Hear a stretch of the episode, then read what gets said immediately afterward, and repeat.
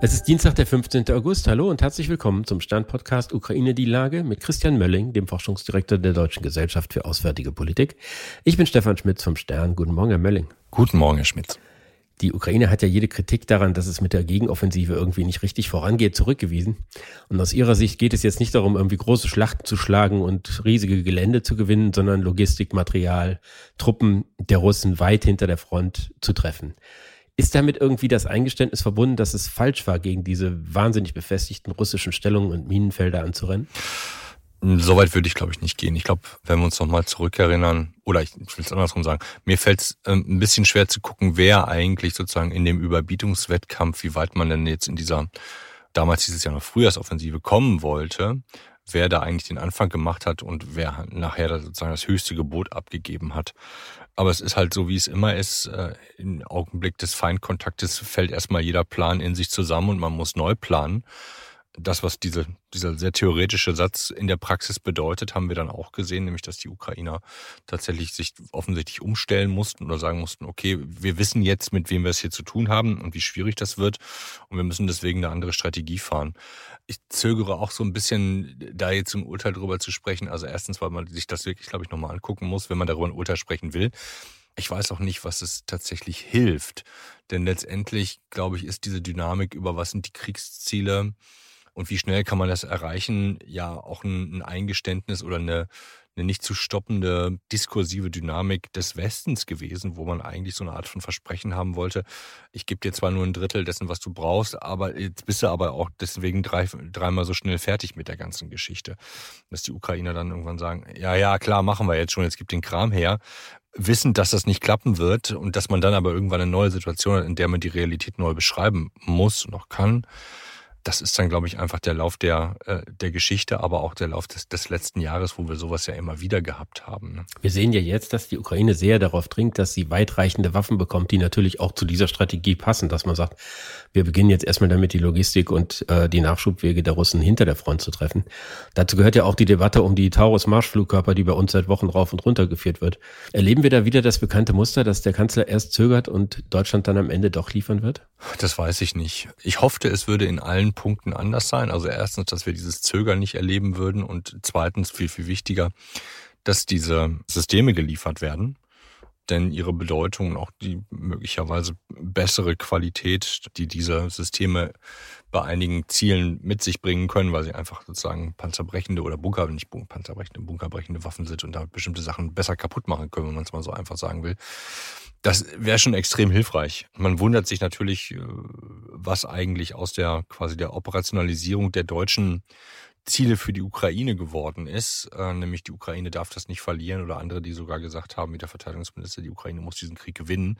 Aber ansonsten senden wir, ich will nicht sagen Thoughts and Prayers, aber zumindest nicht das, was an diesem Punkt hilfreich sein könnte. Und wir sind auf alle Fälle, das ist gesichert, wir sind auf alle Fälle zu spät, sowohl im Vergleich zu äh, unseren wichtigsten Alliierten, nämlich Frankreich und Großbritannien, als auch mit Blick auf die strategische Zeitachse. Denn diese Waffen hätte man ja, selbst wenn die ukrainische Offensive erfolgreich gewesen wäre in ihrer Frühphase, ja trotzdem liefern können. Das wäre doch nicht verkehrt gewesen, diese Waffen zu liefern und damit die Logistik äh, Russlands frühzeitig auszuschalten, um damit einen Teil des, des Kämpfens überhaupt ähm, sozusagen überhaupt gar nicht möglich zu machen, weil die Munition und die Sachen gar nicht da sind. Die Voraussetzung von dem, was Sie sagen, ist natürlich, dass die Ukrainer diese Waffen dringend brauchen. Jetzt ist ja, wird ja wahrscheinlich die Lieferung mit der Einschränkung versehen, dass sie nur auf ukrainischem Territorium eingesetzt werden können.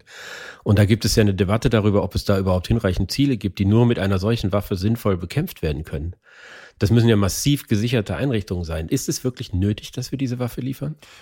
Ich halte die Debatte ehrlich gesagt für, für ein bisschen absurd, aber sie ist auch typisch deutsch. Ne? Also dann, dann will man sozusagen die Gewissheit haben, dass die, also man will sozusagen die, die Zielplanung der Ukrainer jetzt ganz gerne mal haben, wo ich denke, so, das ist wirklich nicht unser Geschäft, das ist wirklich Mikromanagement, das man da versucht. Ich weiß nicht, was die, was das mit der politischen Entscheidung zu tun hat, dass die Ukrainer die Systeme oder die Raketen nicht sinnlos auf irgendwelche dumpfen Ziele draufschießen werden. Das ist doch klar, vor allen Dingen, weil die einfach nur in begrenzter Zahl vorhanden sind. Die werden sich schon die Hochwertziele aussuchen.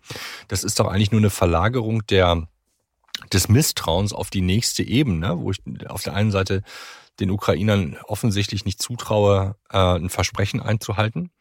Und auf der anderen Seite dann sage, ja, aber habt ihr nicht genug Ziele? Das ist nichts anderes als ein, oder es kommt mir so vor, als ob das nächste, das nächste Thema, Pseudothema vorgeschoben wird, um einen weiteren Grund zu suchen. Und das ist wirklich die typisch deutsche Debatte, die wir hier seit über einem Jahr haben, um vielleicht doch nicht liefern zu können. Wo man sagen muss, naja, wenn man das Ganze mal zu Ende denkt, ist das wirklich eine Sackgasse, in die man sich da rein begibt? Und wie stehen wir am Ende da als die kleinkariertesten Krämer, die man, die man wirklich nur äh, sein kann. Und dann hat man das dann widerwillig, einmal mehr widerwillig doch geliefert. Denn es macht natürlich auch einen Unterschied, ob ich die Sachen frühzeitig liefere und dann da auch noch meinen, sagen, meinen Stempel drunter setzen kann, wie der französische Präsident das möglicherweise gemacht hat, dann brauche ich auch nicht so viel liefern.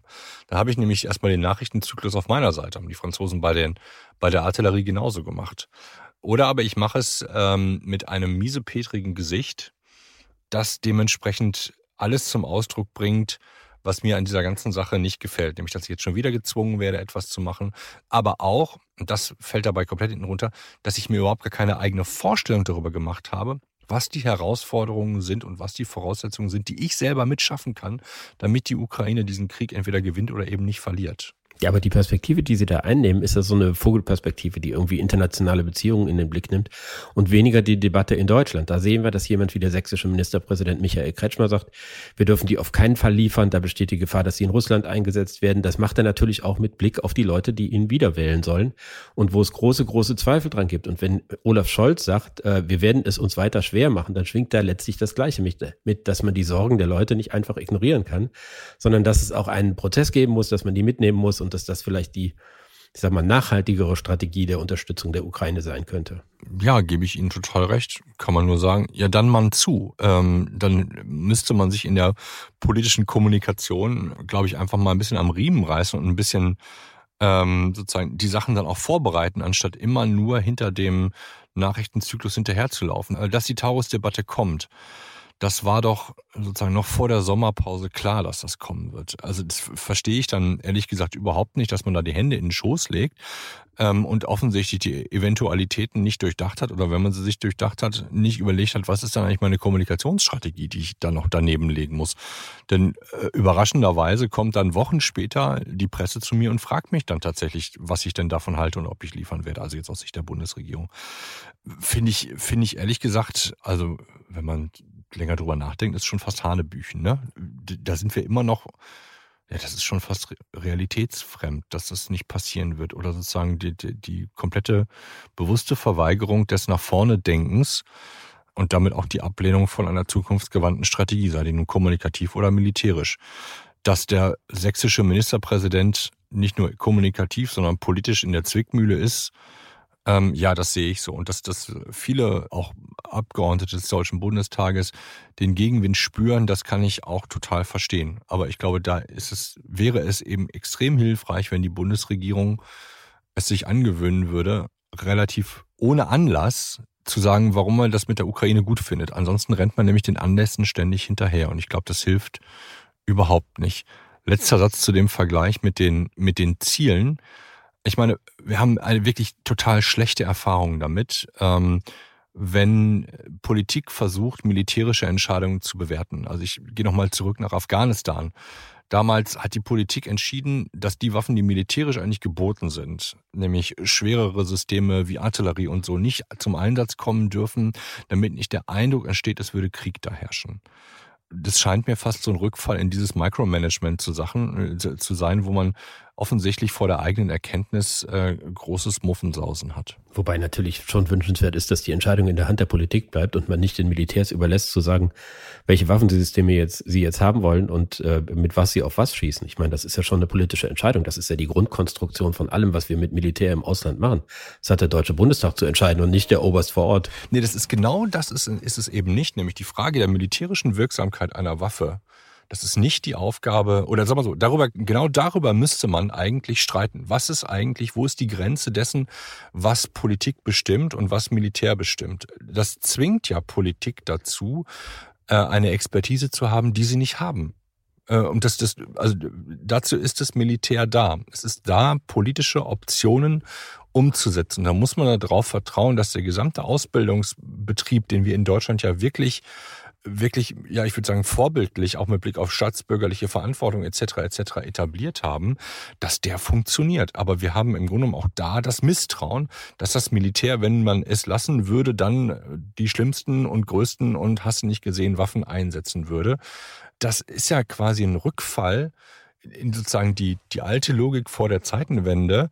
Wenn ich nur weniger Waffen zur Verfügung stelle, dann wird schon nichts passieren. Man muss, denke ich, die gegenteilige These prüfen, nämlich dass wir mit, mit unserem ja, äh, pazifistischen äh, Verhalten oder Auftreten und der, der, der mangelnden Bereitschaft der Ukraine und anderen schon 2014 und danach beizuspringen, eigentlich den, den Boden möglicherweise mitbereitet haben, weil wir signalisiert haben, wir machen hier sowieso nichts. Ähm, diese, mit, und diese Waffen, diese ganze Militärgeschichte, die ist uns eigentlich fremd.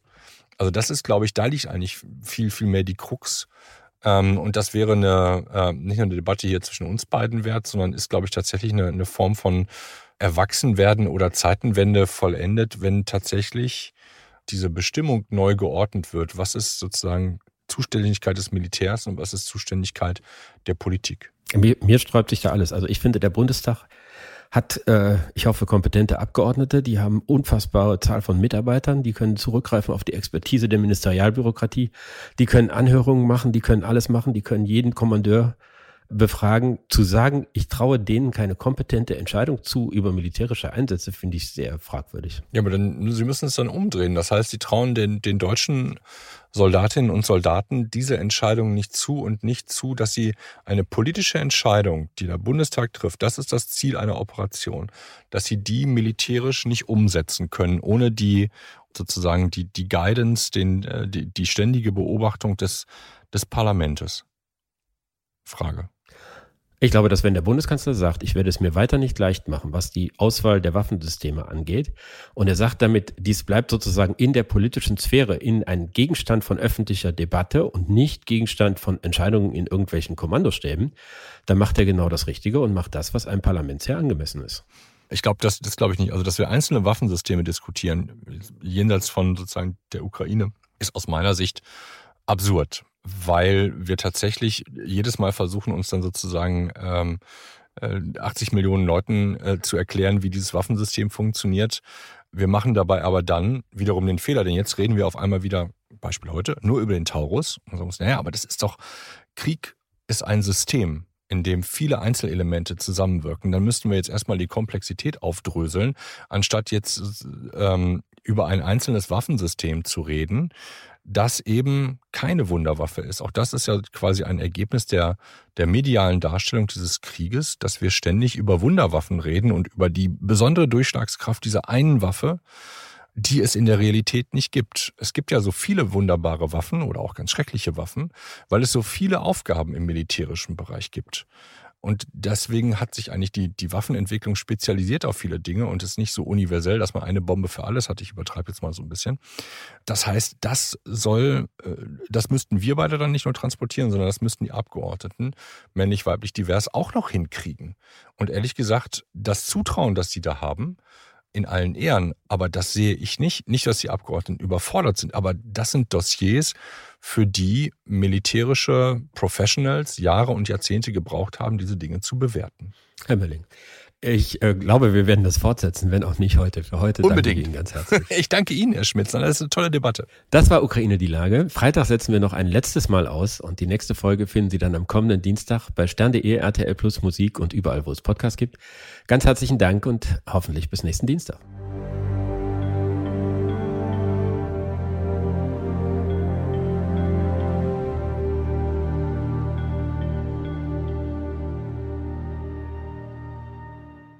Dieser Podcast ist eine Produktion der Audio Alliance.